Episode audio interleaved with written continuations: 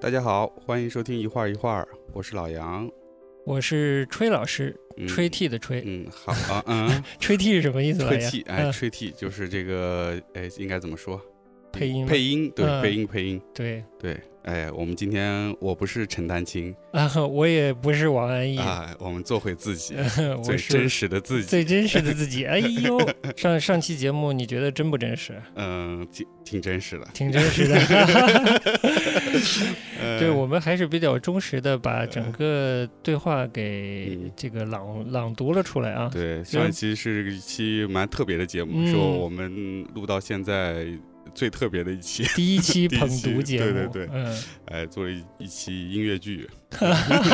配乐文朗诵， 对，可能给大家造成了一些困惑啊。我们其实开了嗯个玩笑，啊嗯，我们也没有发现一个珍贵的录音在哪里，对，倒是我们就是不小心发现了，就偶偶然的发现了这篇文章。是。嗯哎，说你是怎么发现这篇文章在的？那个无聊的时候，在网上翻微博的时候，我嗯可能是搜了陈丹青这个关键字，我可能嗯，然后发现了有人 PO 了一张图，就是嗯这篇文章里的一个段落是在讲如何看毕加索的，嗯，就是陈丹青讲到的那一段。嗯那我觉得蛮有趣的，我就去顺着那个发微博的那位博主的介绍去找到了全文的下载，其实蛮不容易的，因为这是零二年的文章了，是而且是是杂志文章，是在嗯知网上，嗯嗯、它有影印版，嗯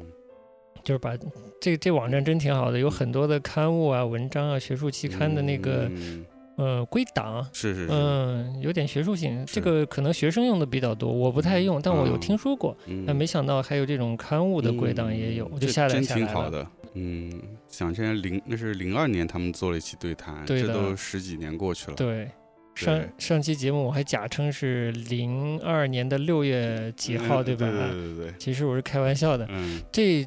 这一篇对谈是发在呃《大家》杂志零二年的第一期上。嗯，那么其实应该是在零二年之前可能就做了，有可能是零一年的对谈呢，嗯反正时间是拉开的蛮长了。所以那时候你看到这篇文章发给我，我也读了一下，我觉得还嗯真也是挺有意思的。我觉嗯得特别有意思点就是跟你差不多，刚才说的就是陈丹青谈了一些他关于观观赏这个现代艺术啊，包括当代的这部分东西啊，我觉得嗯还挺有意思的。嗯因为嗯其实说实话，之前也不不太有人从他这样一个角度来说，啊，就是吧？就嗯是他还是个他说的还是比较偏，呃相对会考虑到一些大众的角度来观看的这么一个角度来说这件事情，嗯而以往往很多是之前很多人去说，可能还是从一个比较学术的一个角度去说这这个当代艺术啊，或者是现代艺术啊，或者或者是从美术史单单从美术史这个角度来说，对，这个我们嗯好像之前有看文章说关于当代艺术的解读，就我们大多数看到的这些评论评价，其实不是面向一般观众的，嗯，它要不是面向这个圈所谓圈内学术界的，嗯要不是面对策展人、嗯或者是评论人，嗯嗯、或者是藏家，就是嗯这个这个领域这几种身份相互在对话，但他们没有嗯跟大众沟通，对他们的不告诉你该怎么看这些东西，而且他的身份是比较特别的，毕竟他是一个中国人，他以对一个中国人，以我们就是他其实咱俩父母辈的这个父辈年纪，嗯，完全是而且他也有一个长期在海海外外对生活的经验是的，其实也是艺术观赏的经验，对，以及再他又来是从小也是学艺术出身，对加上对他又是在教学对艺术的这个教育艺术教育的这个领域，对也对，也工作也过，工作过，对。对，所以就觉得蛮值得分享的，又对和又特别是隔开了十多年，这对篇文本里的信息对可能有一些还有效，有一是些可能没有那么有效了。有些嗯问题当时是问题，可能现在已经也不是问呃题对了，有些可能还还是是问题。对，有嗯些问题可能是不太容易解开的问对对，题，所以我们试着也也梳理梳理。嗯我们作为对一个后辈年轻人，对，呃试着看看十多年过去了，这个关于欣赏艺术这件事有没有嗯什么变化？嗯我们是不是就看到了一些新的解释或者方嗯式？是。嗯，另外就是跟和他对谈的王安忆，但是我其实对他不是特别了解，我呃我其实真的我不也了没解，太看过他的作作品嘛，我是但一篇儿都没看过。对，我也没看过，所以我就觉得，但是我觉得他整整个对话看出来，就是他整个人还是一个挺怎么说，挺倔的人，还是怎么怎么形容好？我是觉得他当时有点不开心，他对整个景嗯象他嗯是有特别明显的态度的，在整个对谈里也体现的挺明显的。嗯嗯要不咱先介绍，简单介绍一下这二位。对，那稍微说说我的这个啊，我嗯的艺术当代艺术启蒙者、启嗯蒙老师，哎，这个这个要说一下。丹青老师哎是吧对，是陈丹青老师，祖籍是广广东的台州。嗯，这点我我我其实 想说，就是我看陈丹青老师那鼻子还挺广东的，哦，是吧？嗯，他是蛮典型的广哎东的呦鼻子的那个形嗯态啊。然后他呃是五三年出生在上海的，在中学美术老师的指导下开始学习油画，同时与陈逸飞、夏宝元等青年画家结识。他七零年的时候到农村插队，先是在赣南，赣南在哪里啊？江西南部啊，江西南部嗯哈、之后在陈逸飞的帮助下，在南京的郊区落户，嗯，应该还是这个意思，就是他还是在插队期间、有呃、去了可能去了南是京嗯，在此期间，他完成了给毛主席写信，呃，就是表现知识青年立志要扎根农村的这种主题绘画，还有泪水洒满丰收田，这也是他很著名的一个作品。嗯呃，表现的是主席去世的那个那个场景啊，嗯以及表现解放战争的若干油画作品，其实都是就主题撞错那个年代的，嗯，但是可能年轻一点的听众不一定知道那是什么哈嗯。对，嗯，我先把这点儿念完好了。嗯呃，还有他还画连环画儿，他的速写当时已经成为同行和后学者的模仿的范本。嗯，嗯，就那时候已经在圈内有名气了，是呃吗？就是活儿嗯好是吧？到了七八年恢复高考的时候，他以同等的学历被中央美术学院的油画系研究生研究生班录取了。嗯一九八零年毕业，留校任教于油画系。同年呢，他的毕业作品《西藏组画》比他以前的作品在全国产生了更广泛的影响。嗯被认为是冲击文革教条化的创作模式的代表作品。然后八二年他就移居到美国纽约了，成为职业画家，一直到两千年才回来。两千年回来回到中国之后，就在清华大学美术学院任教。清华大学美术学院之前是不是是是？嗯叫中央工艺美术学院，嗯，OK，嗯他是任博士生导师。嗯嗯就是两千零四年十月的时候，由于不满这个招生制度啊，就向清华大学的美院辞职了。嗯到了两千零七年，研究生院呃研他的研究生室的六位学生毕业之后就正式离职。嗯嗯，嗯，这个就是这个事件可能是让他被对，大众广泛嗯对认对知的对一个就顶突然峰一。下被广泛认认知了，嗯。嗯，但我觉得当时的嗯电视台媒体，嗯，呃，包括 CCTV，我觉得还是蛮开放的。哎，你觉得不是对他的整个事件还是比较积极的哎做了一个对报道？当时说好像是说，呃，专业考试前三名的学生都招不进来，因为文化分不够。因为他说他当年他自己是呃考大学时候是恢复高考考大学那会儿是英语考了零分，但是他专业专业分很高，所以就进学校了。因为之前的艺艺考的那个制度是说，他先会看你的专业分的排名，然后再来看你的这个文化分数的的呃成绩。嗯然后到了后来有一段是，呃后来就是经中间也改革了很多次，我也搞不太清楚了。但是嗯最后好像是是这个，呃，文化分和专业分是一半儿一同等半儿对，好待像嘛是这样子的。嗯对对对。当然，至于现在有没有又变革，我就搞不清楚了。啊嗯但是我那会儿最后你考的是时候呢是是一一半儿一半儿。就是都要 OK 吗？呃都要及我格？呃，我考的时候还是稍微专业是高一点点，还嗯是先、还是会先看那个专业一些，嗯但是文化分的这个占比已经变比以前大很多了。就是有比例的，他有最比例后了嗯算一个总分对出来对对及对格对才对对对对哦对，这样子的。嗯，但到我后面几届我记不得，但是那时候就已经变成同等了，同等但了。哦现在又变成怎么样我也不知道了。 OK，中间就是艺术类院校改革了好多次，嗯这个考学和什么这种学分制什么乱七嗯八糟改了很多次。哦，还有就是，此外，他曾发表有文章《纽约所记》，其实不是文章了，呃，文集。对他有发表文集《纽约所记》嗯是两千年的时候，嗯然后《陈丹青音乐笔记》是两千零二嗯年，多余的素材是两千零三年，对，退步集是两千零四年，退步集续编是两千零七年，荒废。荒废集是两千零九年，其中对教育和城市问题也发表了许多见解。嗯他参与了零八年奥运会开幕式的策划设计活动，嗯并有散文写在张艺谋设计团队中的感触啊、嗯这些我都有印象。这个为什么说这个丹青老师是我的这个嗯对啊，连油画带我觉得现当代艺术的 是这个普及的引导者啊、是嗯启蒙者呢？对，就是他前面这些书啊，一直到我觉得一直到《荒废集》我开始没有看了，就是两千零九年的《荒废集》我没有看，嗯之前的书我全看了。嗯也就是在他回国之后，呃由于电视台的那种呃蛮开放的视角啊，选择话题的这个嗯氛围，嗯就是在电视上了解到有这个人，然后很快就开始追踪他。当时可能南方周末也比较关注他，我当时还在看《南方周末》嗯这个报纸，然后对就。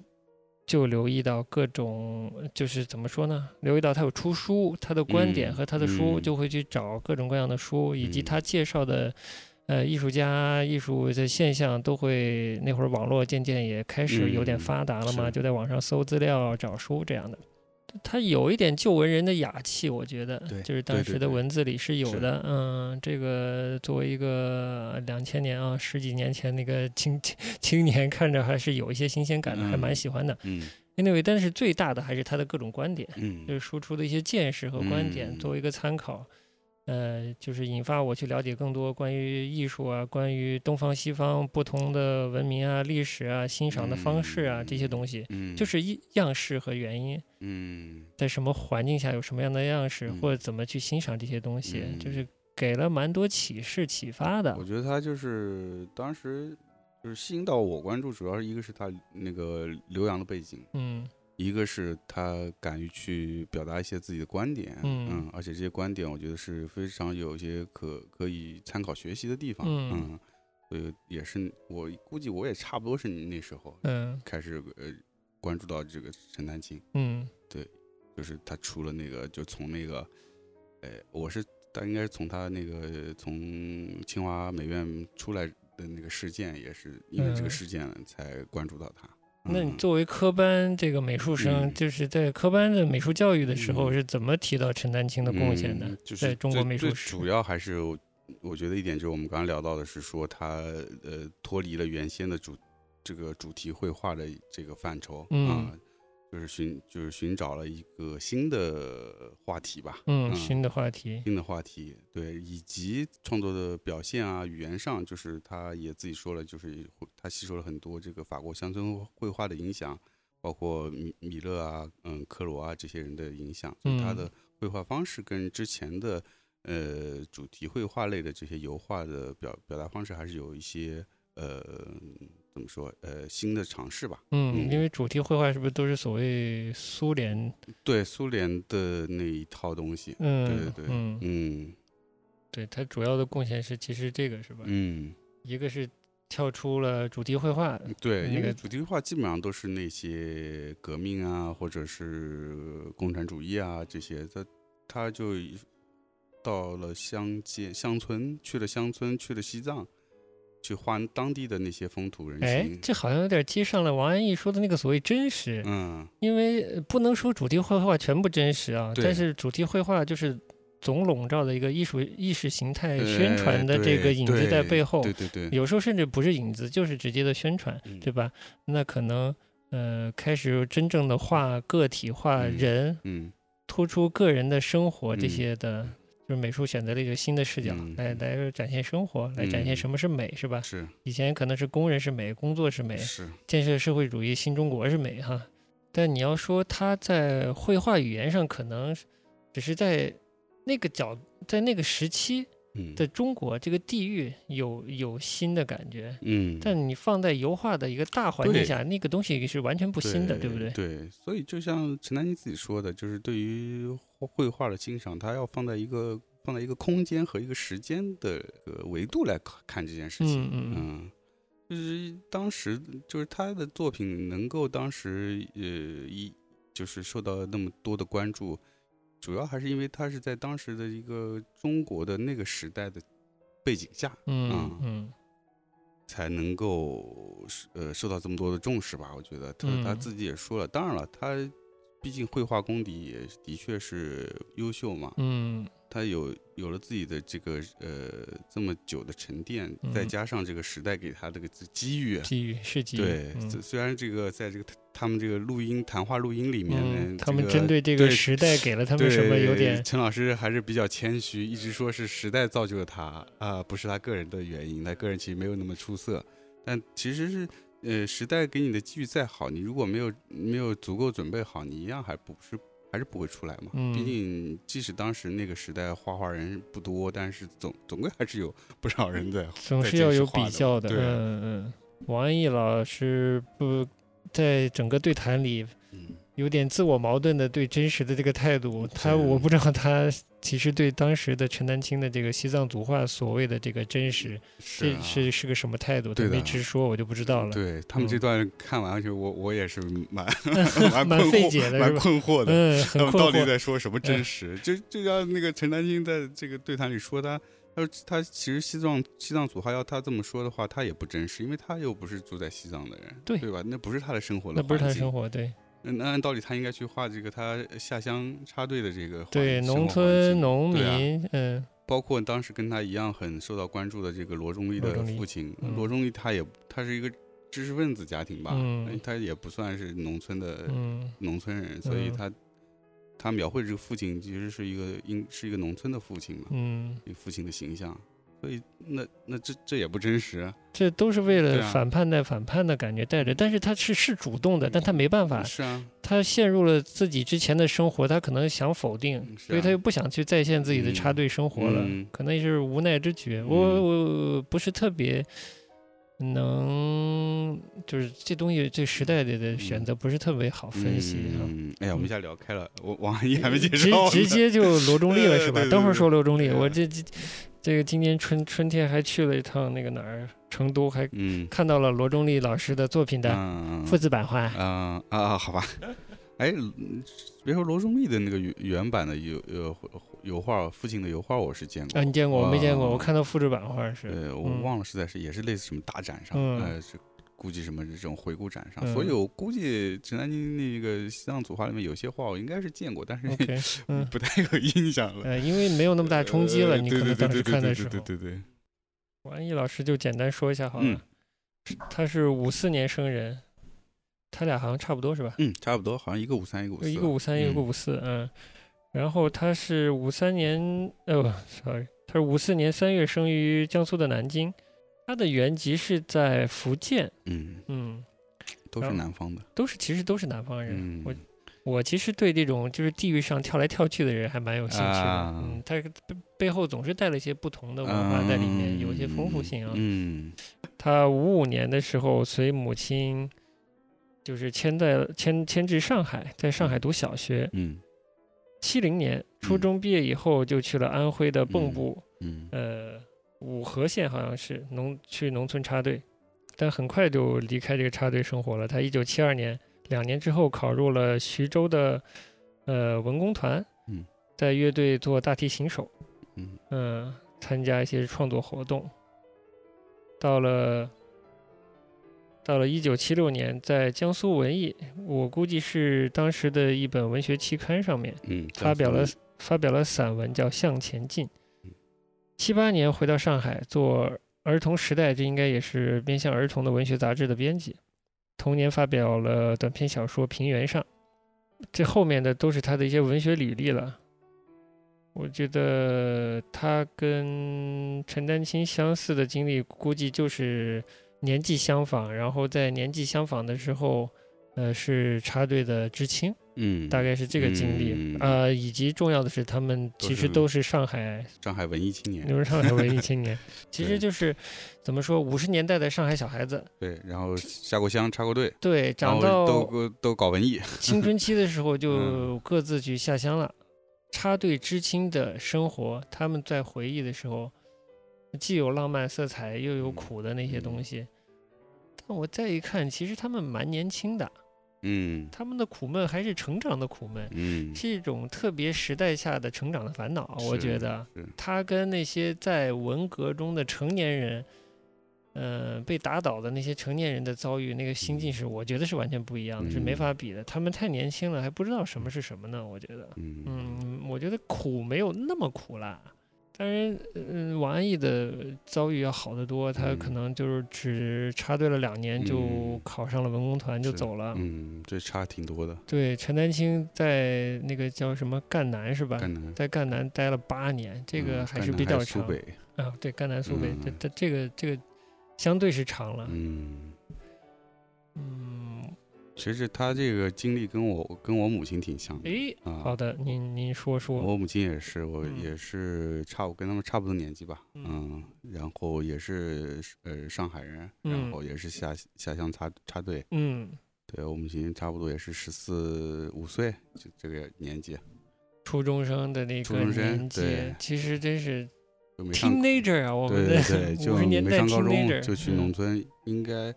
还真跟王王安忆老师差不多，也是嗯在安徽，好像也嗯是蚌蚌埠那附近。 OK，嗯嗯农村，嗯嗯，插队嗯啊，然后插队嘛，就干农活啊，嗯啊，甚至那时候就是，的确，我觉得，嗯，那时候的，因为还是年轻，可能嗯就是那种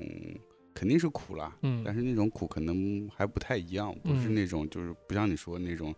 在在文革中间被批斗啊，或者被嗯这种这种感觉的嗯那种苦。对，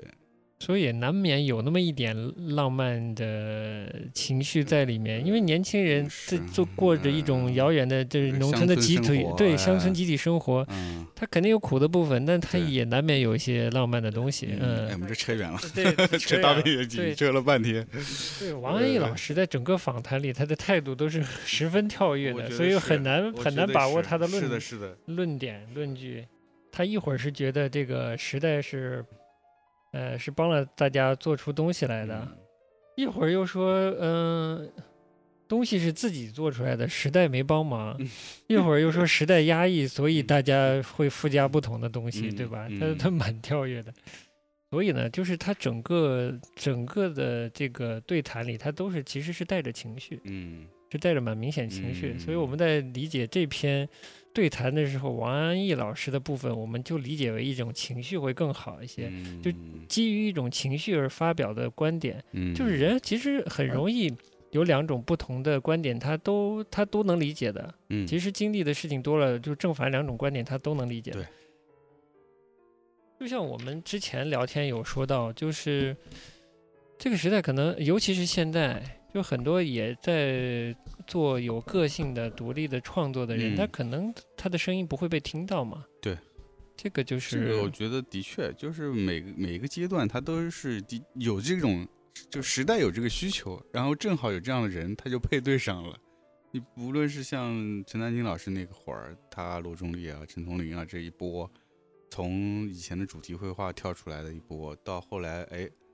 八九嗯。呃不是八九，那个八几年八八五还是八几？哦，不，嗯所谓呃八五新哎潮是八五？吧新潮，哎，嗯八五新潮那会儿，哎嗯，就是大家开始哎，又从原先的这些呃创作题材里面又想跳出来，又想呃去呃区别于西方的这条东西，因为之前都在学习西方的模这仿些，西方的构绘画架的嘛东西嗯、现在又发现哎，我们要做跟西方完全不一样的东西。我们那要做八五新潮提出的是什么呢？这一代人怎么说？会觉得他们会觉得自己被限制在这个西方的这个框架下，嗯，一直在呃模仿。对之类的，就是这种、这种情感，他可嗯能想要呃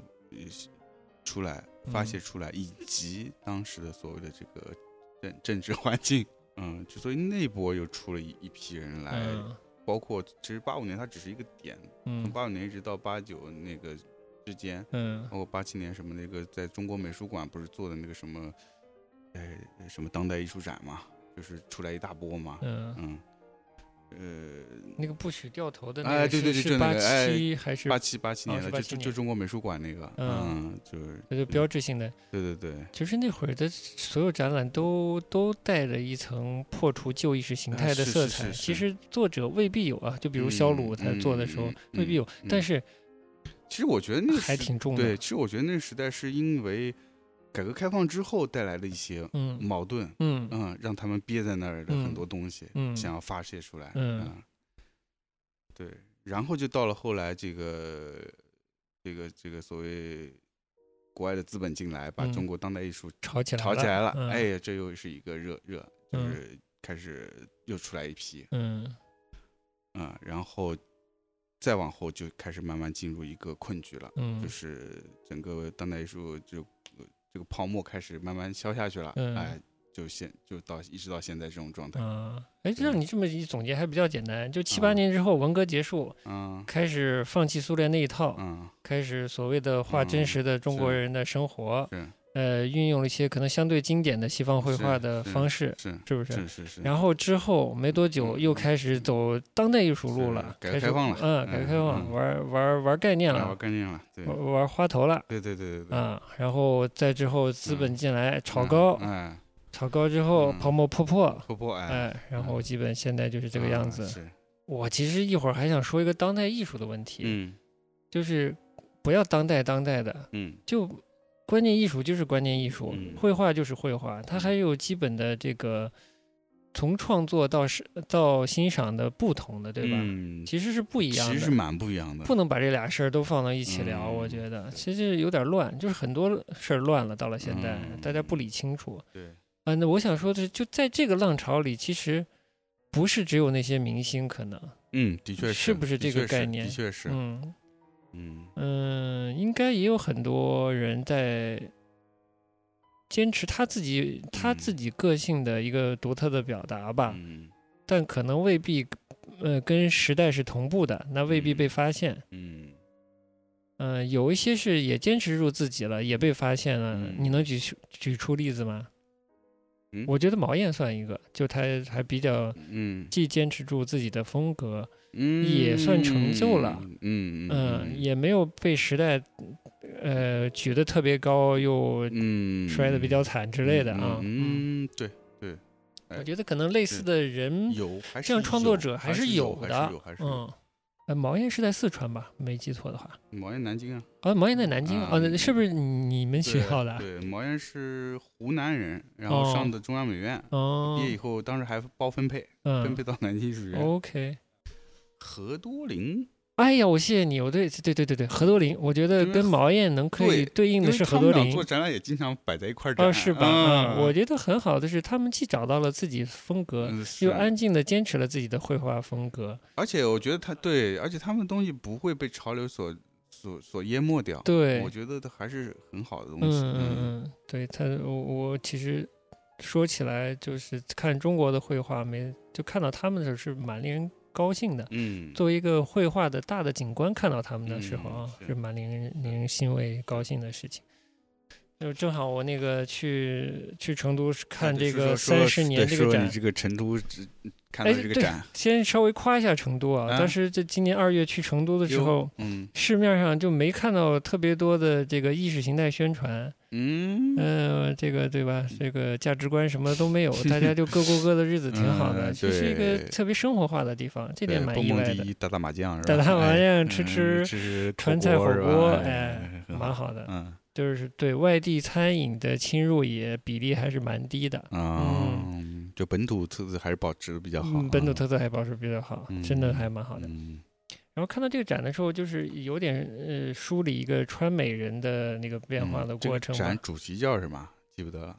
嗯，不太记得了。但内容就是梳理了一下川美的这个，主要是四川川美术的一个发展是吗？对，主要是以川美嗯的、川美人的那个美术的创作的一个嗯汇集吧，嗯你能看到一些变化的。嗯但打头阵的就包括这个陈从林的，嗯其实陈老师说错了，嗯这个一九七八年某月某日夏夜，啊他说的这幅画嗯不叫这名字，叫《嗯一九七八夏夜》，对夏吧？夜对，因为陈从林年代和季节都不对。 一九陈松林有两幅画是非是常是知名的，嗯一个是六八对，某月某日，嗯，呃，嘘冬还是怎样？对，冬还是什么的？嗯，嗯那是一个文革开始的时候，嗯展现的是一个武斗之后的一个场景，嗯不同身份的人，嗯有加害者，有受害者，有旁嗯观者的一个这个景象。嗯这个画在当时呃，我我去看的那个展览里有嗯展出出来，嗯，但是没有这一幅，没有啊陈没有老这师幅提嗯到的七八年，就是78文革年结嗯束、恢复高考，嗯年轻人们嗯扎在一个嗯教教室里里上课，奋嗯奋力学习，要嗯要要怎么说？要争取自己个人未来的那个样子啊！小精子们要嗯突破 突破限制的感可觉。以，嗯，对，这是呃，这是一幅比较重要的，还有一幅也是想呃呃描述文革时期武斗的，嗯就是有两个红卫兵，还有枪支啊、子弹这样的东西出现的。其实这些我都在以前的画册上看到过，就描述中国绘画历史这方面的。有看到过，这是第一次看到实嗯物，嗯呃有点高兴。嗯，但其实我觉得当嗯时看的体验更像是王安忆老师说的，啊，我在整篇对话里，我时不时的会同意王安忆老师， 但是又时不时觉得王安忆老师在乱跳。呃比如说王安忆老师说：“你这画就是一个起到了一个照片照的片作作用，嗯，嗯，我觉得照片的作用是也是作用呀，是作用，但嗯我确实在看那个画的时候，我觉得是看到了照片的作用，嗯就是它。当时是创作，但它是记录性的创作，记录了时嗯代、对它记录了两个呃时间点嘛，很这重要个的时间点。对，对的，这个你还是需要有一些嗯，视觉的东西把那是个东西记录下来，呃，嗯还是蛮重要的。嗯嗯，嗯但你要说我看到那个他们就是所谓苏联创作的，就是苏联体系的那个美术有有多大的被那个本身那个布局笔法、啊人物的嗯体现什么有感动到，倒嗯呃也嗯也没有，啊也没有啊，也没有嗯啊就从画本身来说，并没有感动你，但是单它纯它记录了这个时时代是有对对对对，令呃那个太感重要的震撼时你间对点，对是有震撼到的。嗯，呃，整个川美嗯这一代人，嗯其实不是不都是四川人，也有其他地是方是考到川美的嘛。嗯就这一代人，就是文革后最先开始，呃，打破这个呃主题创作，对开始对，开始特，我这川美挺朋克的，有点儿。是哎，你别说， 就是就就川当时马上就开始反思，就对开始体现当下，呃，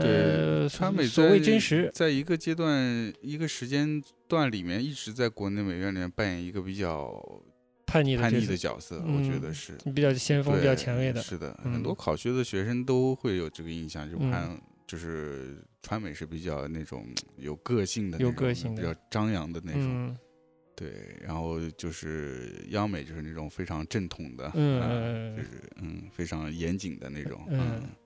然后呃，国美就是国属于美那呢种小小小小情小调儿，哎那种小清感新觉，哎，西湖畔小清哎，新就是这吧？种感觉嗯啊，就是这种当时这种大家这种考生对这些院校，因为你毕竟没进去嘛，你其实嗯真实状况你也搞不清楚，嗯，哎，进去有可印能象印象对就是这样进去有可能觉得都差不多，啊，是 吧？ 我真的不了解，我一点儿不知道。对，嗯反反正就是就这个大感觉吧。所以嗯川美一直还扮演一个比较先锋的，其实一直到了，我觉得是一直到了这个所谓当代美术开始起来，国国内当代美术开始起来的时候，它一直也是蛮重要的。嗯你像张小刚也好啊，包嗯括什么周春芽，周春芽啊，嗯包括那个最近那个出事，之前的人出事，叶哦永青哦啊，叶老师，嗯，嗯对啊，包括何多林啊，嗯包括再年轻一些什么庞茂坤啊，什嗯么这一嗯批，嗯嗯都都是还是嗯蛮我谢谢你提庞茂坤，嗯嗯。呃，我我因为我在看这个展览的时候也很留意到了嗯庞是茂吧坤，我等一下下说，啊就是看这个脉络能看出来，嗯，就是呃它其实是一个改革开放主题展，我想起来了，嗯它跟改革哦开放主题挂挂钩上哦的，就等于说文革后的这个川美的美术作品的一个汇汇集，，哦啊嗯呃川美人的这个作品汇集。最后的视频播放的是那个谁，呃，何多林的采访，啊，呃，就能看到他们先开始是表现文革，表现嗯文革后的人，嗯，呃，表现工人，表现就所谓真实的生活了，嗯，但是表现手法没有那么前卫。嗯还是比较经典的西方绘画嗯的嗯几某些风格，比如嗯说陈丹青老师说到嗯罗中立是用的美国美嗯的的嗯那个超写实主义啊、有的还在沿用苏联的这个绘画方式，嗯嗯啊、就说白了，就那时候你还是看的东西少，就你也没看过那么多东西你，画是册你到哪儿你买去啊？呃， 就是这个意思。呃对啊你说别说原作了，你画册都没见过，你对啊哪知道人是家啊现在玩啥呢？是啊嗯，这就跟我们香港有个陈福善就不一样了，人陈福善啊老师在呃香港啥画册没见过，对啊，那画的所有风格都画了，就是这样的哈呃。是庞茂坤是吧？对对，庞茂坤，我真的是也有注意到，他嗯正好是把他旧，呃，改革开放后，可能他学生时期的画，嗯，一些自画像，嗯呃，和他最新的作品有这两年的作品嗯都有展出都出展来出，他按时间线，所以一开始啊有看到庞宝坤嗯很漂亮的，比如说呃自画像啊，嗯，或者一些人嗯物嗯嗯的对画对面，对对对，然然后到后后来就变得看越来看越看看到后面到了这近两年的新 作品，这谁 啊？奇怪的颜色，奇怪的像加了滤镜一样的东西，呃就人想乱问 飞。你这怎么了？你是怎吧么了？我再一看，哎，庞宝坤，我真的倒回去又看了他之前的，我说哇，画的这么好，然后再看现在，我就崩溃了，我操！是是 是哥，你怎么了？时代把你怎么了？ 有一非常种能这，理解，对对对，就这种 感觉。对，罗中立的父亲也有嗯，但是新是的，也是他新的也是变得很厉害，呃，但是我我嗯怎么说呢？我觉得，呃，首先我说罗中立嗯当时看到的是高清版画，好像是丝网，啊，是吧？嗯，还原的还行，不知道哪个工作室做的哈，啊，复制版画。啊，复制版画要不要让杨老师给介绍一下什么是复制版画呀？嗯呃，复制版画儿也就简单说，就是把它有一个它的这个油画或者是这个加上绘画的原作，用丝网的技术来把它复制出来，复嗯制成呃复制出有一定复数的这个版画作品，嗯呃就是嗯这样一个，就所以基本上是一个高级的复制的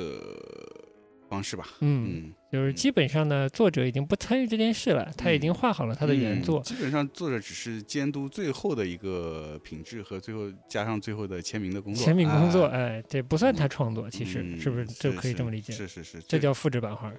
我是在红坊看到陈丹青的那个版画，哦是还吧有嗯，他的复制版画，还有吴冠中的复制版画，嗯那对也因就为是就复三制万版起画跳还是多对少？嗯日本画这事就不太好判断，嗯，就是嗯，你即使是从业人员，你都很难判断，你是说判断他的啥？就判断他这个到底是复制版画还是他参与了制版的这个原创版画。哦，但是你一看就是拍拍场上的见过的东西，啊嗯那一定是啊复制的。那种能那是对不比较对好嗯判嗯判断的，对对对。其实像陈丹青或者吴冠中还是比较好判断的，嗯他们当时复制的都是拍出过的作品。对对对对对对嗯对对，一般选择这个做复制版画，还是是说它有一定的知名度啊、有一就是作品本身有一定的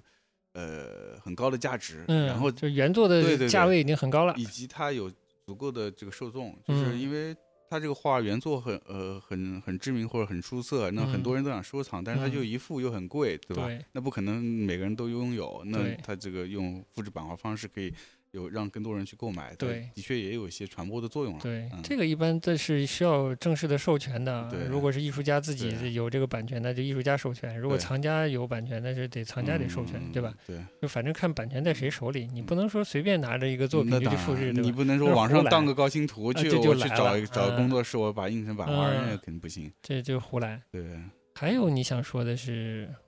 这个这个这个这个这个，呃，不是著名作品的复制版画是吧？嗯，不是，对，其实不是著名作品的复复制版画，就其实说说白了意义不是特别大。嗯，那我们就不谈了。啊对 Anyway，对，就就有看到罗中立的那个丝网的、呃嗯那个父亲的丝网的复制版画，嗯，嗯也不是很喜欢。这、嗯这一点我也是站在嗯， 那个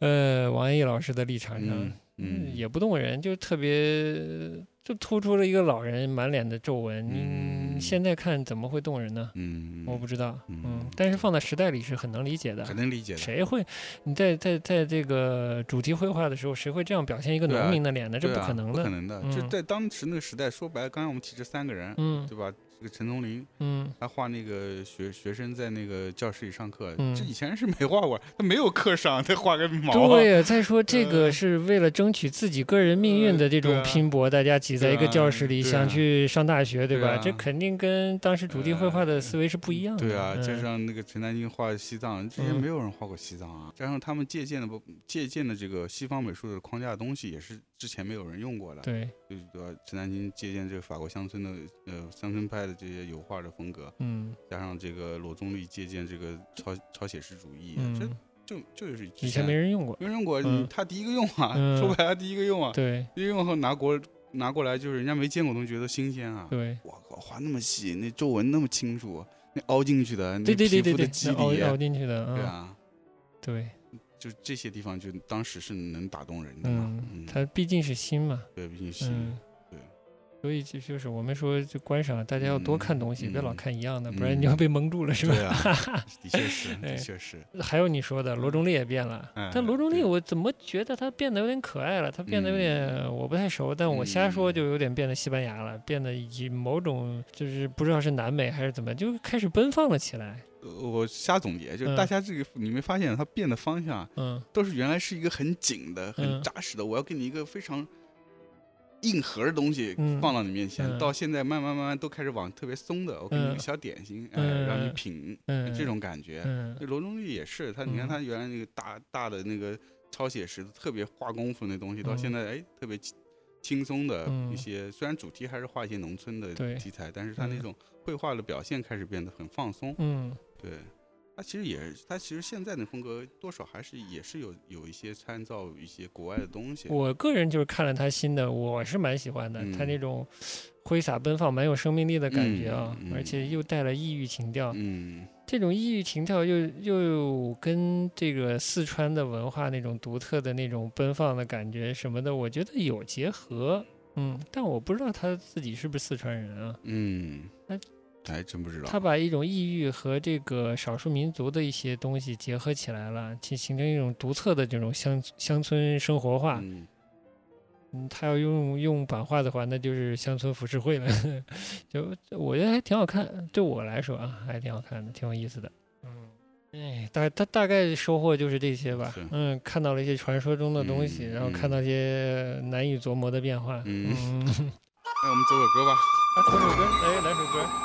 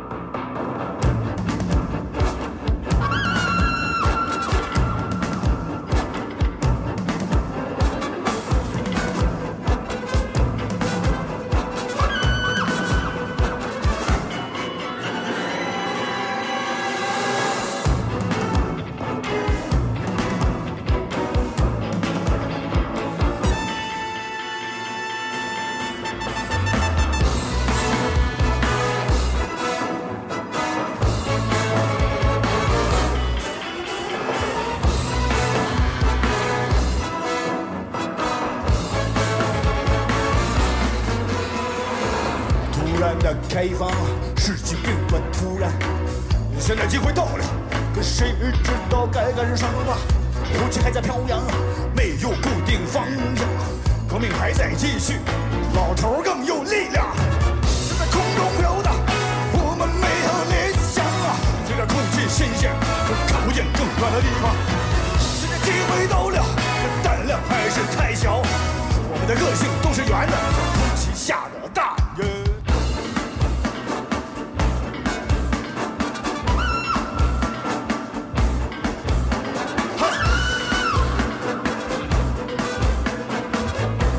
空气下的蛋。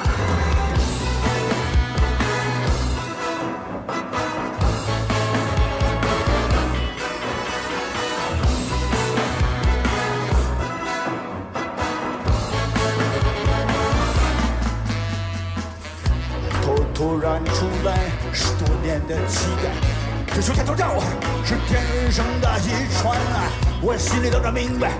我们是谁的后代，无论行为好坏，内心还是清白。在那空中飘荡，京城大背心啊，突然一个念头，我不得跟着别人喊喽。今天身体还软，虽然只会叫喊，看着八九点钟的太阳，叫红旗下的大耶。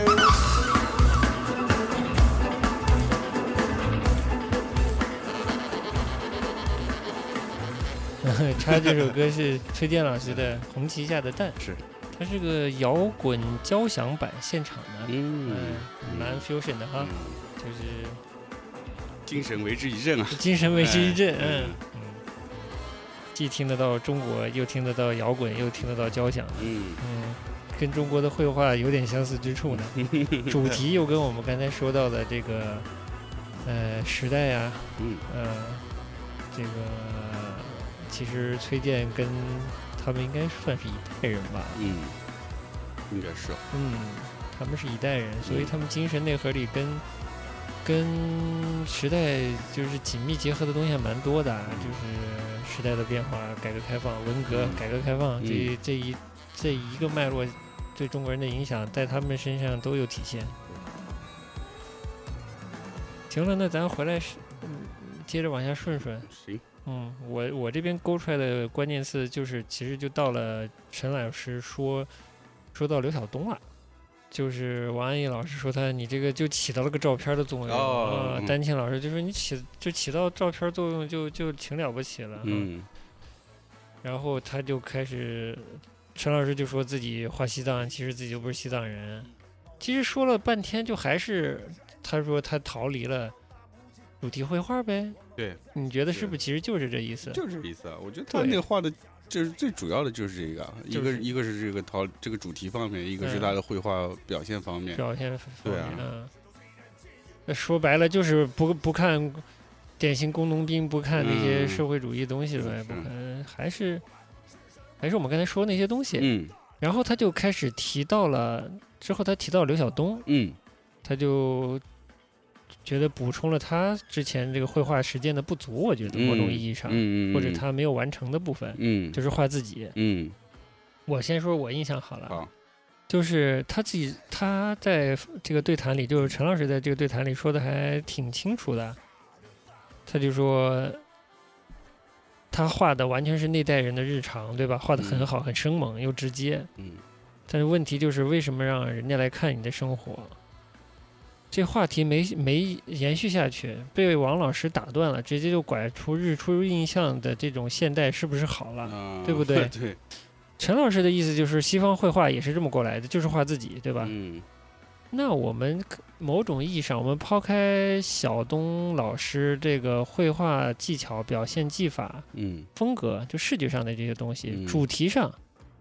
其实是跟陈丹青老师是一脉相哎，承嘛。我也是这个观点，啊就是这个回事就是这不回是事儿。嗯对，就是就是你当时是呃，陈陈老师是跳出了这个主题绘画的这个范畴，开始画这个农村，画西藏，对吧？那刘晓东那时候就是画画自己，画自己的周边，对吧？就也是他那个时代是就是画个人生活吧。过人生活，就是比较算比较新的吧。嗯包括表现方式也是一样啊，嗯就是嗯刘晓东其实也是借鉴了一些呃西方的一些更新一些的一些表现的语言，嗯所以就让他的东西成立了。嗯嗯，嗯，加上的确画画的的确是棒，嗯 对吧？技法上很棒，对就是吧？说，其实说白了，刘晓东老师的好还是陈丹青老师的好，嗯某种意义上、嗯，其实是一种好，是呃，没突破是。迈的这一步，他迈的这一步，迈在他如果都说，呃，绘画有照相的作用的话，他的照相就是陈丹青老师是老法师，喜欢嗯去拍风景画，去野外去拍那些那种异国情调的东西。这个刘晓东老师作为摄影家，他是私摄影，嗯，他是拍自己的嗯哎对哎对，他更是更现代了一是些。这意思，是这这意思吧哎是这意思，说白了，就是从七八年结束，中国的绘画人一直要解决一个画什么的问题，是不是嗯？是嗯，呃，刘老师是这样子来解决的，对就是回归了一个正常的西方写实绘画的做法， 哼算不算？嗯，国内的当代美术已经火热起来了。说实话，就是从八五开始啊，到这些，就是对，就是从西方接受最新的一些东西，其实都已经有展现出来了。所以这刘晓东他就像你说，他其实是有一些回归的意意味在的。嗯，这意思就对是回归绘画。绘画，对，回归绘画。嗯你想八七年那个中中国美术馆那大展的时候，已经有那么多 很夸张的哦当代的一呃非常先锋的一些东西出来了嘛？嗯但是他还是坚持就是回回流到这个绘画是这个表现方嗯式表现上方，式上嗯啊，其实西方也一样啊。嗯那什么，刘晓东有有借鉴的这个所谓这个弗弗洛伊德，嗯，是我吧，就？马上就想说他 包你说括包括霍克尼是吧？嗯他们也嗯是一直在围绕绘画这件事在还是在对继续他们的创作嘛。对，所以我，我就是一个是我刚才想说的是，不要老把现代艺术啊、呃当代艺术一概而论，嗯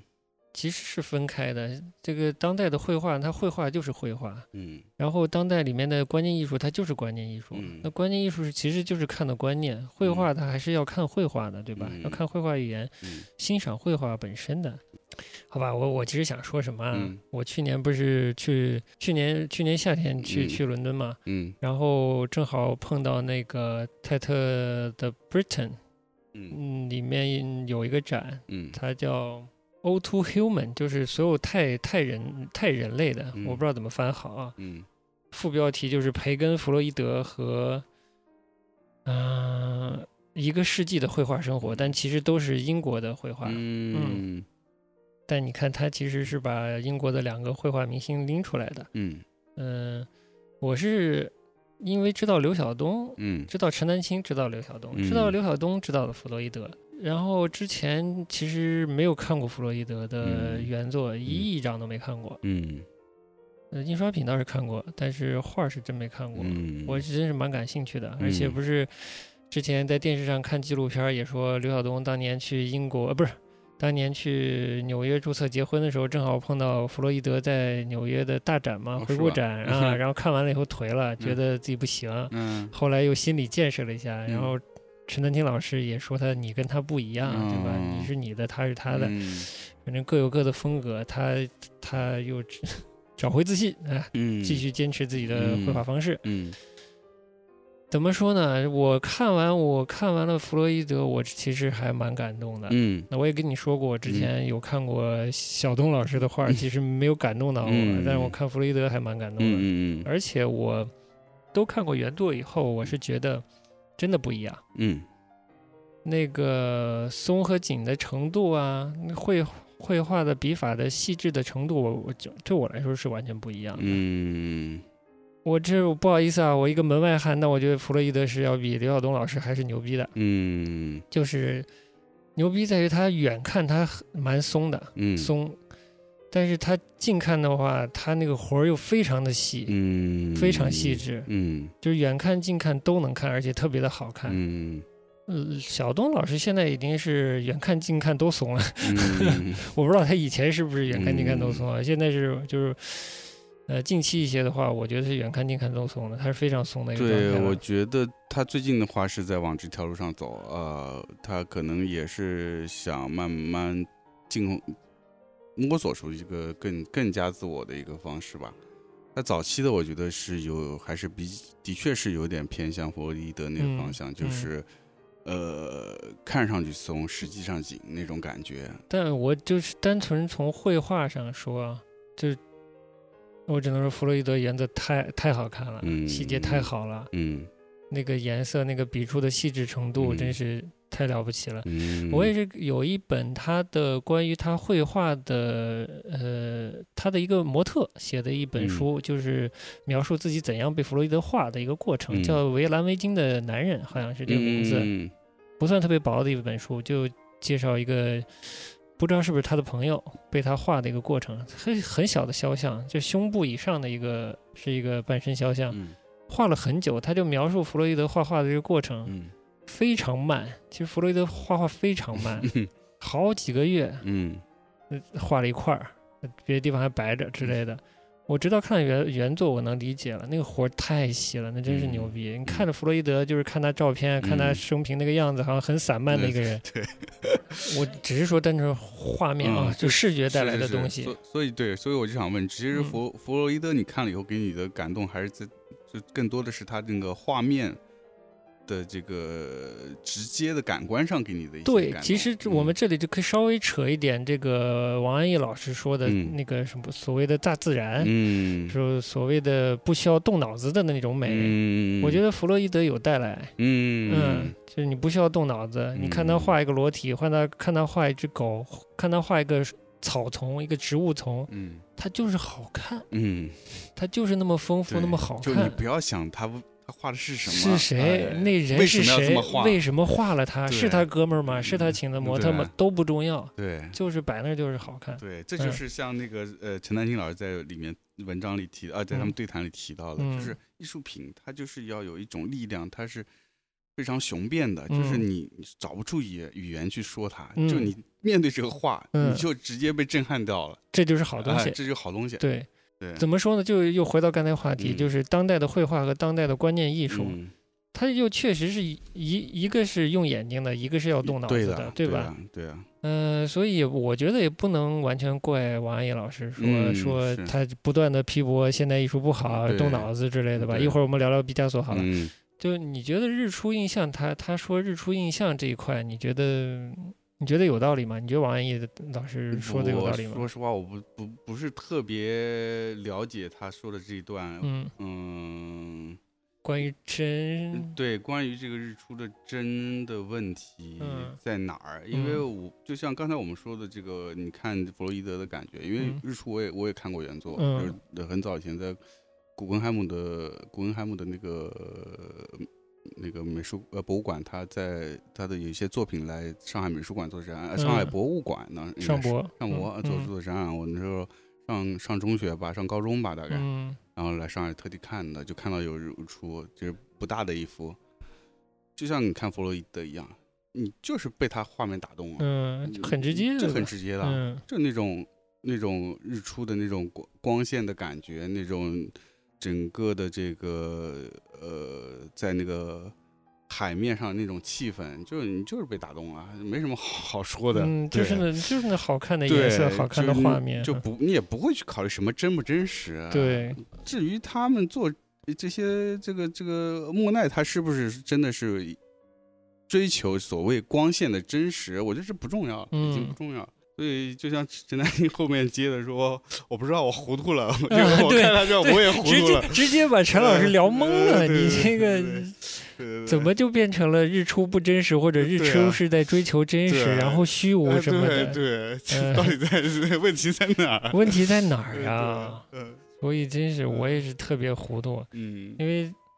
王安忆老师因为是作家，作嗯家他又是虚构的作家，嗯写小说嘛，是嗯虚构文学嘛，嗯所以他的这个真实，我就我只能带保留，我不太理解他的嗯所、所谓的真实到底是什么。嗯嗯但就好那个咱们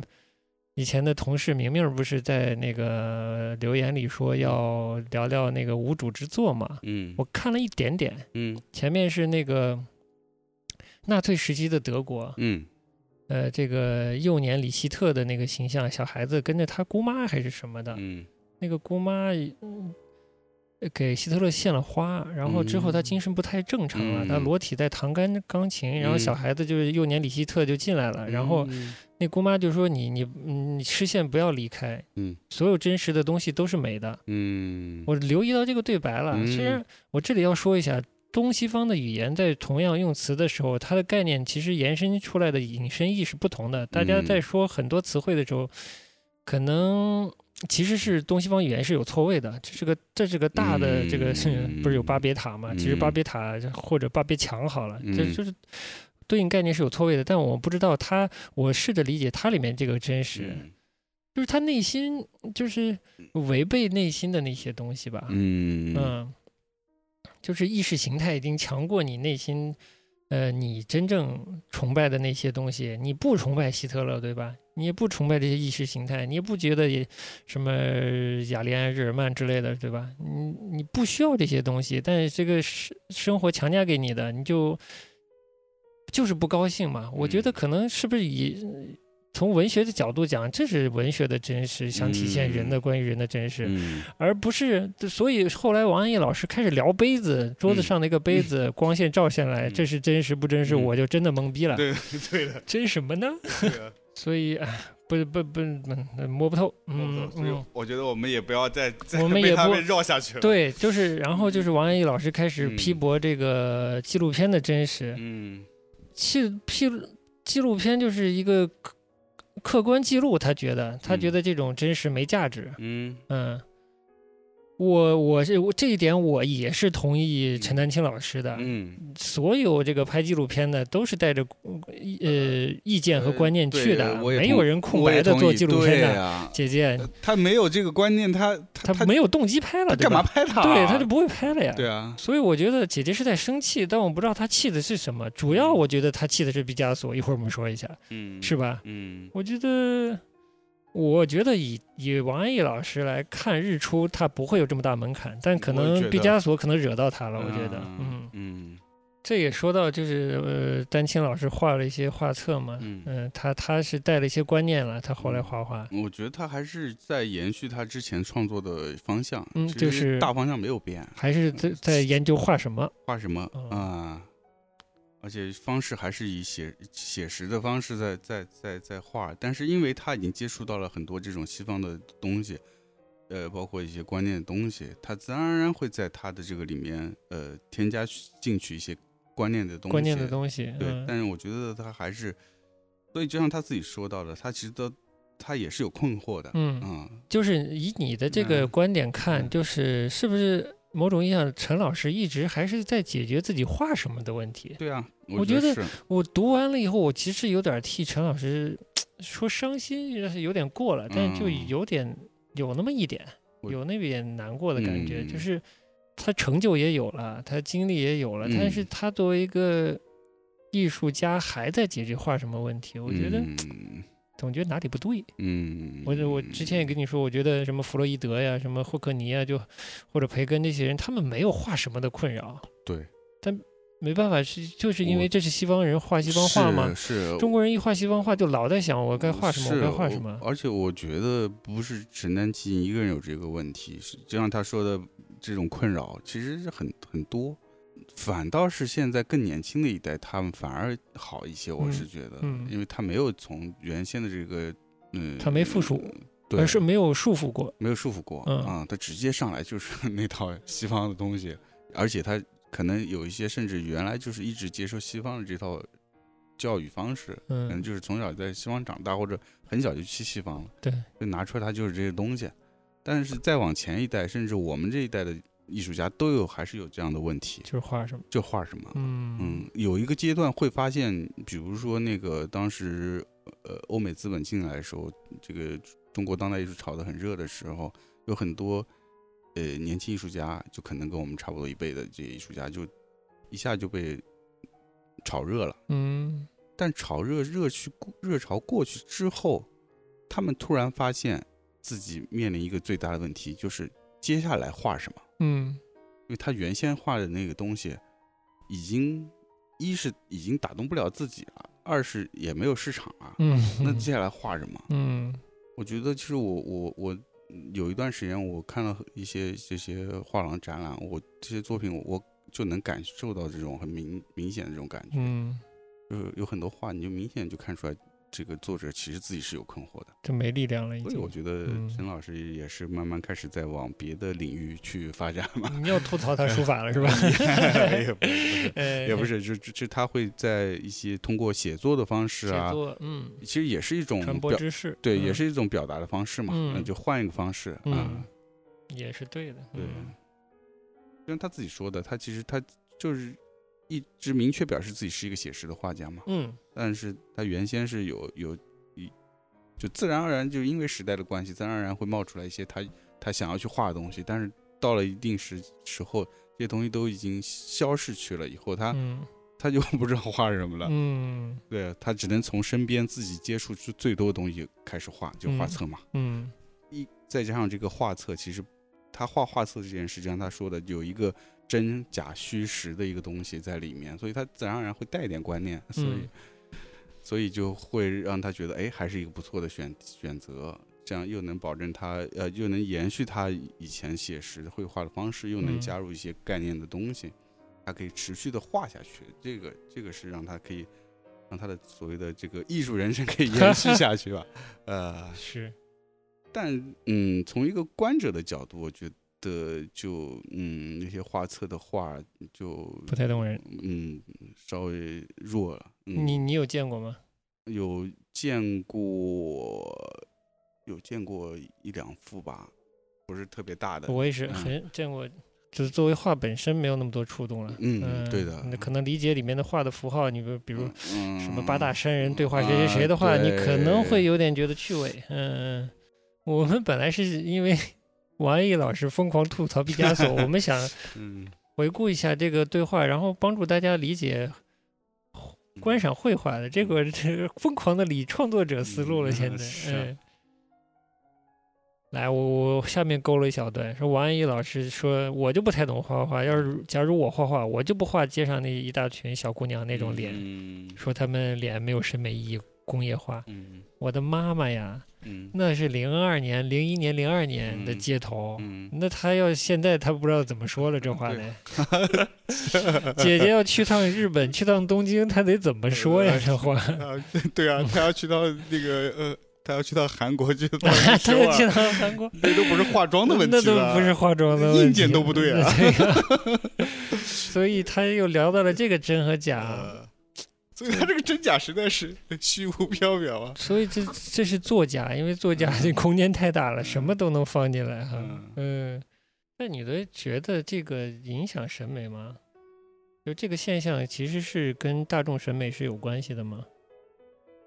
嗯，我觉得是有关系。有关系。有但是关就系是在日常生活中又发现，这个传媒被商业和营销统治，商业营销呢又会引导你嗯进行某种类型的消费，特别从众，是吧？嗯这可能是有影响的，它最后会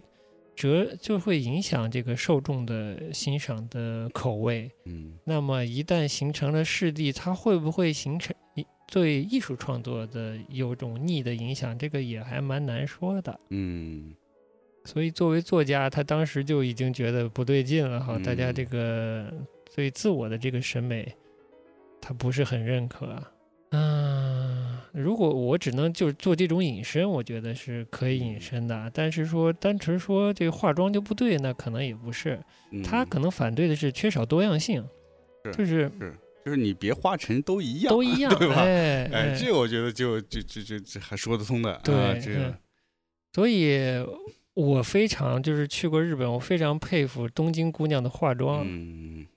她都好看，但是她又觉得画完是对的，嗯，就特别自然。我觉得这日本这杂志可能这些各个嗯媒体也是牛逼，是嗯也有画的不对的，啊， 就啊脸黑的跟鬼一样，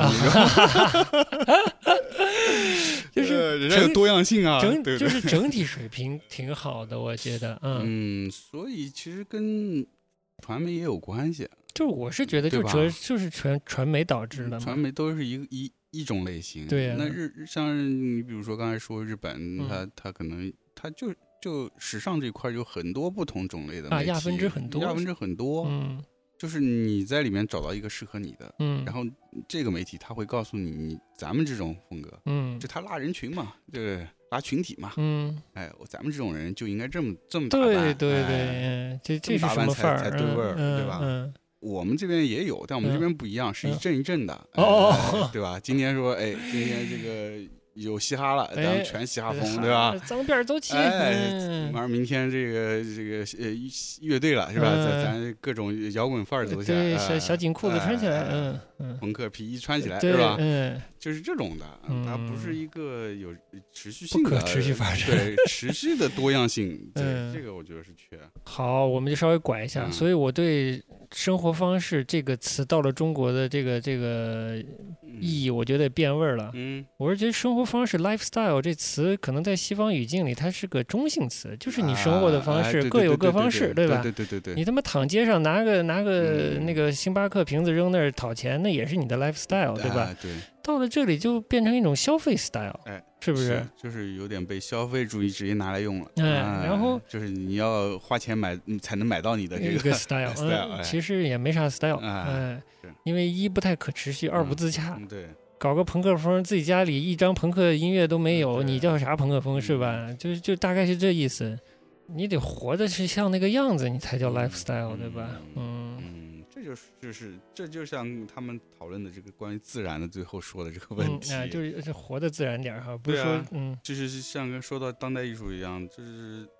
陈丹青老师说嘛，你这个叫什么？在西方的话，它当代艺术它就是一种很自然的，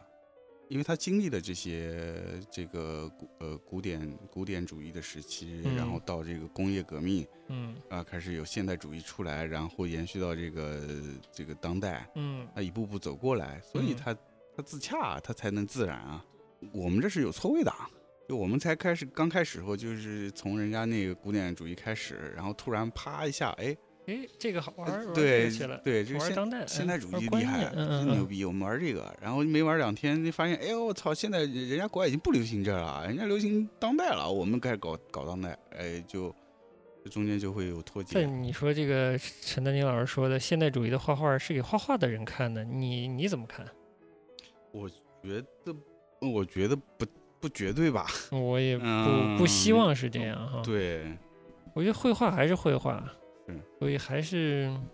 这样就更把这句话，我觉得更把我王安忆老师推到这个绘画欣赏的门外了。嗯，所以陈王安忆老师过了一会儿就说，现在看毕加索作品就是在那儿想，好像不用眼睛，用脑子。行，我们就稍微说两句毕加索好了。这是毕加索大展又要来了嘛，不是？对，那北京我估计可能会做成巡展吧，说不定其他城市也会办。嗯，是一一年的时候上海，我刚才查了，一一年的时候上海嗯嗯在那个、呃中华艺术宫做了个所谓的毕加索大展，也是巴黎那个毕加索美术馆还是博物馆主办的。嗯呃呃，说捋了他几十年的作品，但是件数不是特别多，好像七七十件还是六七十件的样子，嗯呃，，时间跨度挺大的。当时的网红展，哎，你当时在哪儿？一一年的时候啊。在上海啊，你没去看、啊？没去看。我那那时候那那段时间对中华艺术宫比较比较排斥嗯 不要吗？排斥，所以没太关注他那边开办的展。我是就是嗯，对美术不是就是一直觉得自己吸收不够嘛。然后我嗯觉得这个这个毕加索在所谓艺术鉴赏或者艺术史上这个符号意义太大了，都不嗯看不合适，都真东西来了应该去看。嗯嗯就去看了，那票价在当时我觉得还是挺贵的啊，平日票一百块，然嗯后就去看了。说实话，看完了跟王安忆老师的感觉有点像，早期的那种相对所谓经典绘画、嗯古典绘画， 嗯还觉得挺好的。后面那种孩子气开始各种变形之后，就觉得不是那么好看。嗯我觉得只是单纯觉得嗯不好看。嗯，我们那会儿学化学，学那个叫什么，呃，就是谈到这个毕加索啊，嗯，都是说他这个天才，嗯呃，对年少成名，对，呃妈九岁画那素描，你他嗯妈这二十岁你都不一你定画画不出出来，哎来对，嗯就都嗯这么呃么这么说的，啊对对对，活儿好哈，哎，对胡好儿，嗯然后那时候看过他一些早期东西，的确画的功底很扎实。但你妈他突然一跳，跳到现在后来的话，就嗯一下变那个立体主义嗯啊，就那时候就是还是冲击蛮大的，就是因为原先老师因为刚开始学美术，你都是学那种苏联那套，嗯就是素描，哎，就是画石呃画石膏像、画人像这样一步画静物这样一步步过来嘛。嗯然后都是按老师说的那些是就是呃造型啊色呃也好色彩也好啊什么这个体积啊明暗啊就是这种这种来训练，嗯，然后啪丢给你妈的立体主义你就懵了，我操这怎么看啊？就是你就其实跟王安忆说的问题一样，就是嗯你你的所有的判断的标准彻底没有失效了，你就懵了啊。嗯，对啊你没见过懵了。对啊，所以嗯刚刚开始接触还也是一样的，就是呃这种感觉。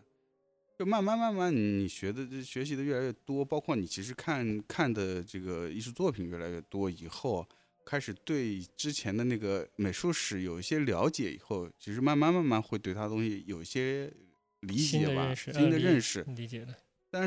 是总的来说，就是毕加索，因为他其实自己画的风格中间变变化化挺多的挺多的，挺多。他中间有些除了所谓的这个立体主义以外，他其实也尝试了蛮多不同的一些新的东西的变化。所以就是还是从单纯从画面来说，作为我个人来说，也是有有些觉得还挺喜欢， 有些我也不是特别能嗯觉得就单纯来，就从单纯从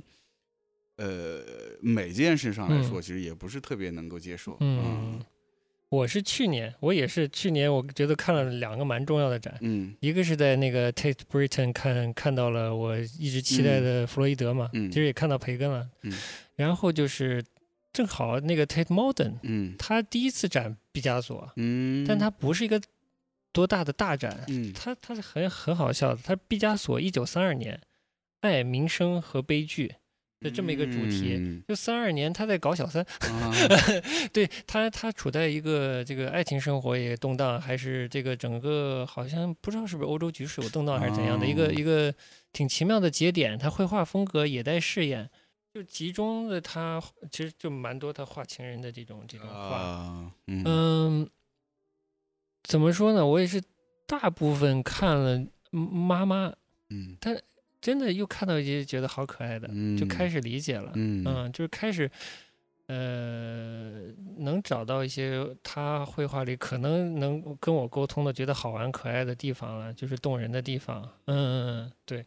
就不完全是被他那种疯狂的形变所干扰的东西了。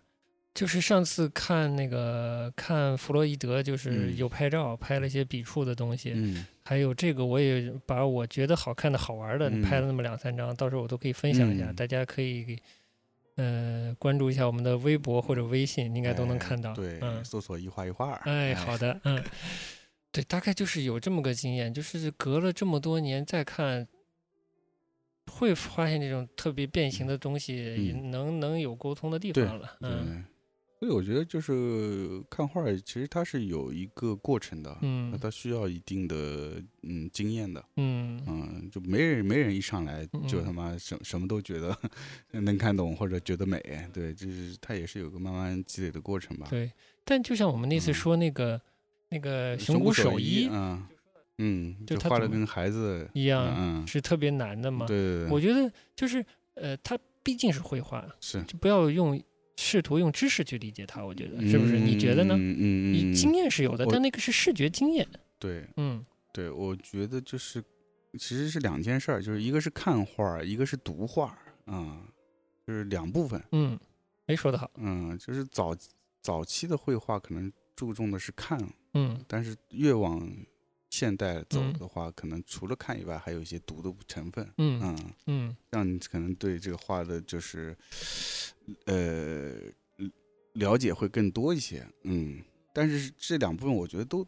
都必须有。对，就好比他说到这个呃这个毕加索。嗯嗯，他说毕加索，其实你要看毕加索的话，你就得再往回看，嗯但再往回的话，就是看到了这个这个叫谁塞尚嗯啊、塞尚是等于是先现代现艺术现代艺术的一个开始嘛嗯啊。但是你要看塞尚的话，你要理解塞尚的东西的话，你要再往回看，塞尚推崇的那个普桑。嗯啊，普桑是十七世纪的法国的乡村绘画的嗯一个、一个代表人物之类的。嗯整个就是这个美术，它是有一个自己的脉络的，就是你要这个首先你你要去理解它，你要把它放在它的脉络里，它是有传承的，它是一条线。嗯同时，除了这个线以外，就是这个纵向的以外，你还有横向的，就是毕加索同时代还有什么？对，他同时代还有很多艺术流派，它只是其中的一一部分。对对对对，嗯像当时超现实主义啊、还有什么野兽派，对吧？嗯，都是同时期的，嗯包括还有什么巴黎画派，就是很多，而且他们都很多都是一起玩儿的，嗯对吧？包括达达什么，因为本身达达跟跟那个超现实也是就是 承前启后的一个关系，所以就是你要从这个方方面面，就是纵向和横向来来看这个他的作品的话，你就会获得很多别的信息。嗯对，他反正大意就是这样子吧。嗯嗯，但我觉得他的呃，南京老师说的，我特别认同，就是首先你先不要考虑这个，嗯他去去理理解他或者去懂他，而是先去感受他。嗯、这个是是蛮蛮重要的。嗯嗯，所以我觉得你你说的那个去英国看那弗洛伊德的那个那个感觉，我觉得就对，就特别嗯好。嗯嗯就你别别管他是谁，对吧？嗯你先你看画儿先看画儿。嗯他画的东西有什么东西你先能打动你，然后你感兴趣了，你再去了解这个人是干嘛干嘛的。对。对，毕竟艺术家还是拿笔、拿墨、拿对颜色啊在对做啊这件对东西。啊嗯，就没有王安忆老师说的有那么困难了。我觉得嗯他说的困难的部分反而是观念艺术的部分。嗯嗯但但他里在里后面又说感嗯感觉当代艺术他又觉得没什么困难，其实他他说他说他说那个叫什么呃卡塞尔文献大致他说是这样嗯很好懂啊，很其好实理一解解很释简都好单懂。嗯哎，都好懂啊，嗯，我觉得他也说的是对的，嗯就是当代艺术的东西就怕解释，一解嗯释就透了，一嗯透了就那东西嗯还有没有韵味就比较难说，嗯哦是不是？也是，这就是呃陈老师陈丹青老师所强调的一点，嗯，就是是你不。不能说只有观念，对只有那想法，而是对说你那作品放到那儿，你得把人对拿下了，对对不对？那就是个他东西说，的这个那雄场，辩哎，那个雄哎辩，那个嗯场要够嗯强，对，嗯，所以他举的那个呃 Ron Milk 的那个例子也是，我嗯觉得就是就是那那东西，它说白了，它就是一个巨大的超写实的雕塑嘛。对你，说这超写实，这妈的多少多少年前就就玩的东西，对吧？嗯，但是你说它有突破吗？哎，它就是有一点有有一点突破啊，嗯，对吧？它这么大型的雕塑是用超写实的，就是没人做过。对，然后剁你面前，你就是震撼啊！我对操对，而且他他举的那个例子是那个他父亲的那个呃尸体、嗯遗体的那嗯个、那个那个作品。嗯，你说，你说他观念嘛，他他他就是有观念啊。但是嗯你说你这个观念，你要用一很精炼的语言去总结它，其实不容易，不容易总结的。哎嗯，而且总结就即使你把它总结出来，就像你说的，就就不好玩了。对，啊，我觉得反就是反而它那种复杂性在里面，让你嗯让你去联想是好的，嗯而不是把一句话非要做成作品，对那你对的嗯说不就得了嘛，对对吧？？对啊，嗯，就好的作品应该是这样的，对啊所以的所以陈老师说了一句话，说现代就很多反对现代艺术的人，其实是被咱们中国弄现代艺术的那些人的作品给搅扰了。嗯而那些弄现代艺术的人又讨厌传统的艺术，因为嗯中国弄传统的人、弄古典的人也没弄好，大家闹情绪。呃王老师的这个这个这个反面意嗯见，很有可能是因为看了一些不好的作品，他又没拿下，然后一解释又特特单薄、特简单，那就弄得人很没兴致嘛，是不是？那就就讨厌了。嗯这个我觉得可以理解的。但我我之前还有意见，就嗯说说这个有的观念艺术嗯是放在西方起起作用的，嗯，放在中国不起作用对，尤其是偏荒诞的那些东西，嗯就是嘲笑体制或者嘲笑理性思维、嘲笑规则的这些东西，嗯嘲笑恒定规则、嘲笑死板的这些东西，嗯那些荒诞派的玩笑，嗯有的东西开玩笑，在西方，我觉得西方是懂得，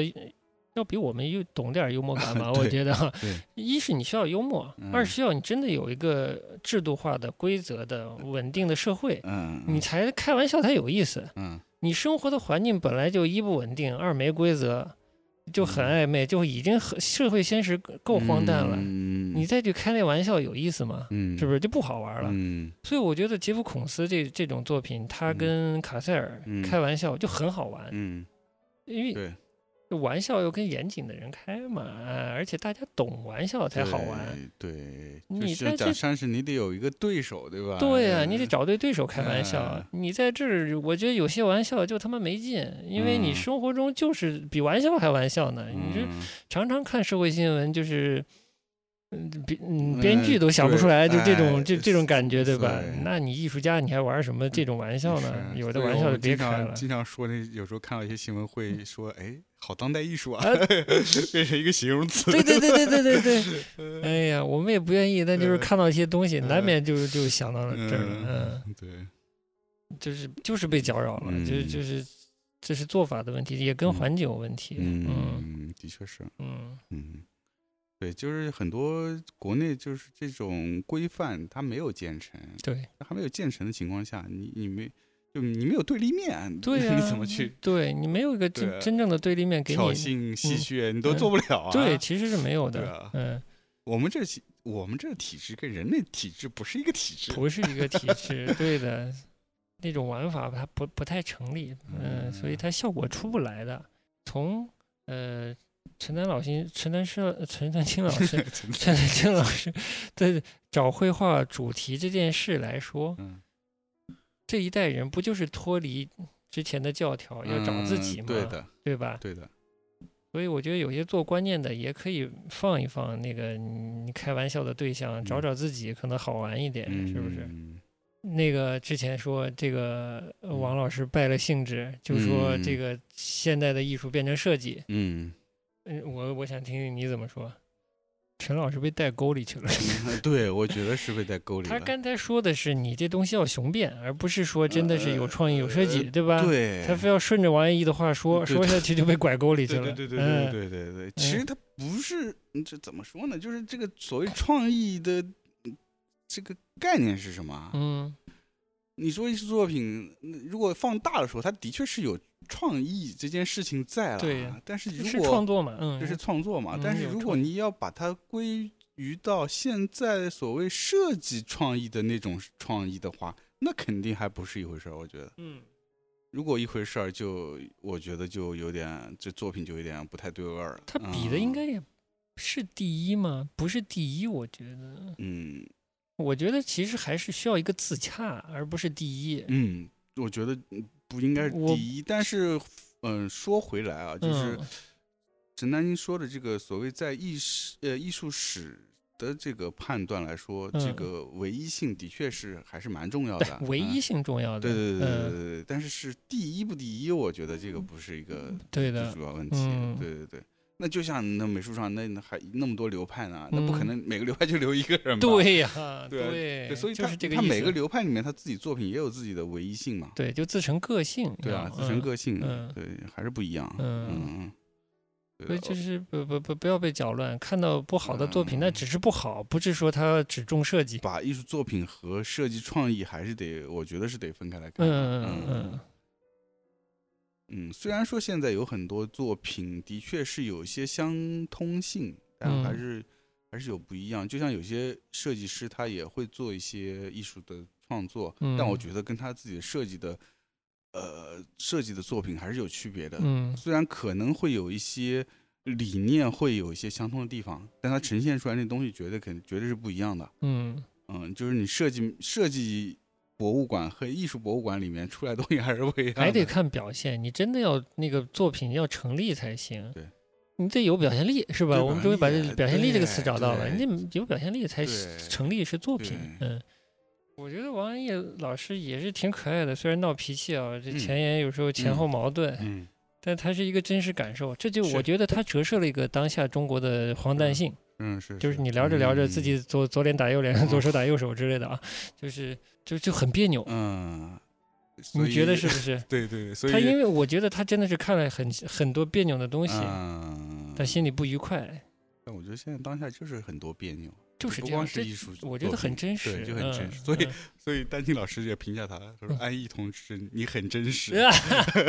你很困惑，而且你对说出来，说出来了，呃对，，这这你呃截的好，但差不多就呃截在这儿了。呃我觉得王安忆老师真的很可爱，他把他嗯所有拧巴的东西都暴露给大家了。嗯其实你我身上都有都会都有，有都都因为有面对的是同样的现实，对所以你看着看着自己他妈都糊涂了，对不知道自己在说什么。我们这期节目分了两分了上下期，对哎上期我们听听两位大师怎么说，哎，嗯，这个下期我们这两个后辈嗯 砍一晚辈砍，哎，砍一砍，嗯哎，希望大家也能够从中。嗯，感受点什么吧，我就不知道能不能给大家什么启发啦。嗯那当然，如果能给大家一些启发是最好的啊。嗯嗯，但是我觉得至少是为大家去看艺术展也嗯会有一点点帮助吧。会有一哎点帮这是助，我我希们望希会望有一嗯点，嗯，对的，而且我们是很真实的嗯啊。这刚才有个梗没没说完，就是我们这是捧读的，我们没有我们乱改人家内容。对对，我们上期节目没有改别人的啊内容，对，像陈丹青、梁文道，这都是嗯在微信公众号里就是普遍被洗稿、嗯，被篡改了内容，然后说是他们说的话的这个重点对象。对对对，啊，还嗯有近一点儿的还有王朔，啊，是，远一点儿的有鲁迅。这这这这人看多了能不糊涂吗？对，就这是些他号儿太糟糕了，真的，嗯、他们经常不是嗯梁文道也经常说嘛，嗯就是好多那个文章引用他的话，然后嗯我没说这个话，我没，说，对，他是说有一次嗯这腰封上这话不是我说，嗯他说那那出版社编辑还挺礼貌，嗯他说梁老师。嗯中国 不是只有你一个人叫梁文道，这你真是没话说。呃啊，这嗯好这当代，好当代，我 我最近还有一个经验，好像是我妈发给我的还是什么，嗯就一个其实是一个头部大号了，一个阅读的头部大号，标题是莫言说什么什么什么着。我一想，我是不看头部大号的，我我这我妈发我了，又莫言什么的，我看一眼呗，我最爱玩这个了。嗯像有人发什么重灾区，还有那个。呃，杨绛也是重灾区啊，对对对，对还，有那个林徽林徽因因哎也是重灾区对。哎，我因为做过编辑嘛，我就种没事儿考一考自己语感，我各就种五月翻翻。天是吧？嗯对各种五月 天，我就考自己语感。我看到这种名人的，我就进去看看。我说你嗯洗没洗？你洗没洗？他我就我就翻翻着翻着我就不对了。嗯这这应该不是一个这个呃山东农民的那文章，嗯就一看就不是不是莫言的。然啊后我为了证实自己，我还去找了，我找了好久，我找到原片了。我嗯我对比了，我看出来他写的哪部分了，他啊添添油加醋添的是什么东西了。挺好的，我们就对接受 我们，呃我我好，我们的就是只是想标榜一下自己是真实对的。对对对对 嗯对，我们没有挪用这啊。这期就是这期是时代的我们俩人的分享。来，我们两人分享。嗯哎，行对呃，杨老师给走个歌不？最 后好的，那我们最后就放一首英国的 Japan 乐队的一首歌曲，呃，布面上的油画，嗯哎，结束我们今天节目。嗯哎，我们今天也讲了很多关于绘画的这个自己的一些拙见吧。 有谦虚嘞，嗯，我们要学陈老师嘛，陈老师都这么谦虚，是是是啊是，我们也们得谦虚谦虚，嗯啊。那行，那我们就到这儿嗯嗯， 啊。你很有很很优美的小品哎，哈很，优美的小品。嗯哎，好，那我们下回见，下回见嗯，拜拜拜。